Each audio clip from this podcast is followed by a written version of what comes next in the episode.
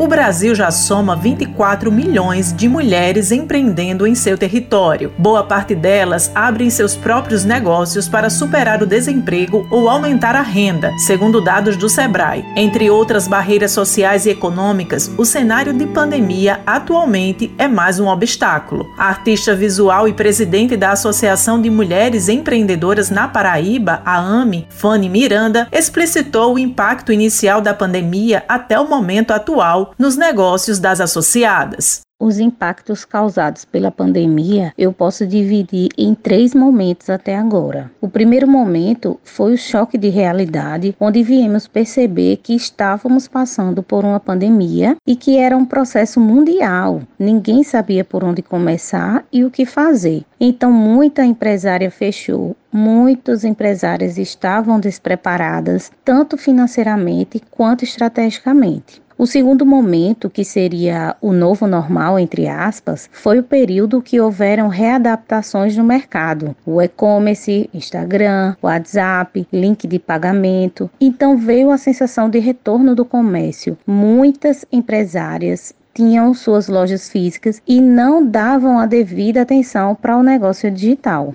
O terceiro momento que estamos agora, com a alta do vírus, então alguns segmentos que estavam se reestruturando, eu falo dos pequenos comércios, não aguentaram o impacto de se ver naquele cenário do primeiro momento. Porém, os que se adaptaram ao digital, eles seguem firme. Um mês antes de decretada a pandemia, a AME promoveu um curso sobre posicionamento do negócio nos meios digitais. Logo depois, a associação fez mobilizações para dar suporte às mulheres afetadas pelo fechamento das atividades comerciais. Neste ano, novos projetos estão sendo propostos.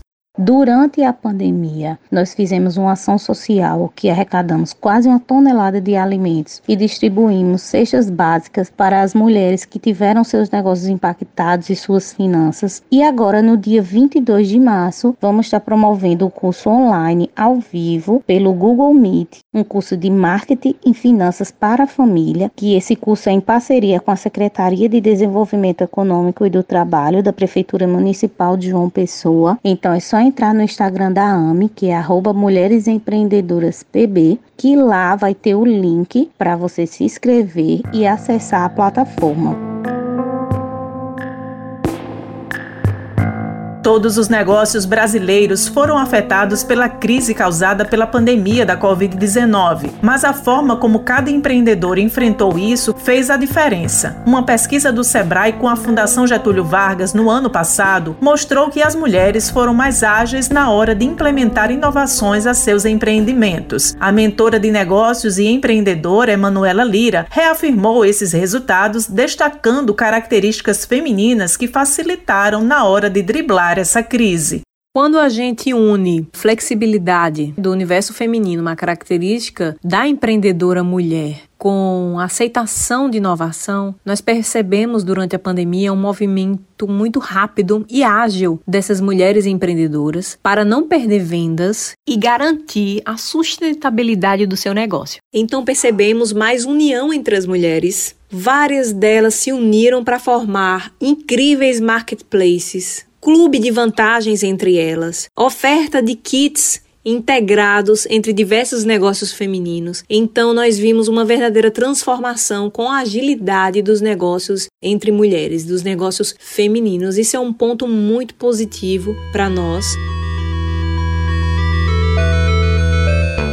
Mesmo com o fechamento de milhares de empresas devido ao isolamento social, houve um crescimento acima de 40% no empreendedorismo feminino em 2020, segundo dados da Rede de Mulheres Empreendedoras. 54% delas, entre 22 e 35 anos, decidiram abrir uma nova empresa ou investir em negócios em meio à pandemia. Uma dessas mulheres foi Ana Carolina Matavelli. No momento de crise pessoal, há pouco mais de dois anos, ela resolveu iniciar as vendas de um molho de tomate artesanal e de porta em porta foi vendo as vendas crescerem. Durante a pandemia, o impacto veio, mas de forma bem positiva sobre o seu negócio, o que resultou neste início de 2021 na concretização de um grande sonho, a abertura da sua própria fábrica para a produção em larga escala do molho e de massas desenvolvidos por ela.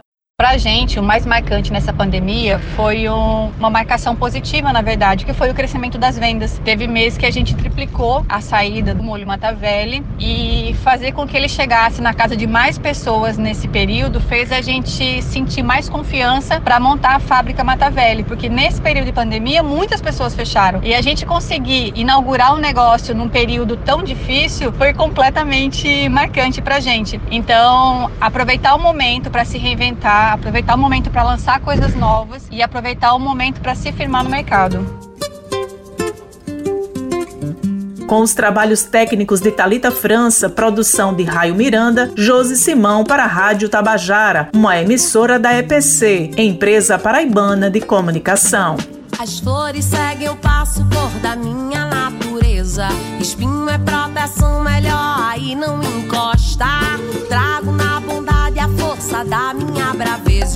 amor é coisa de contagiar.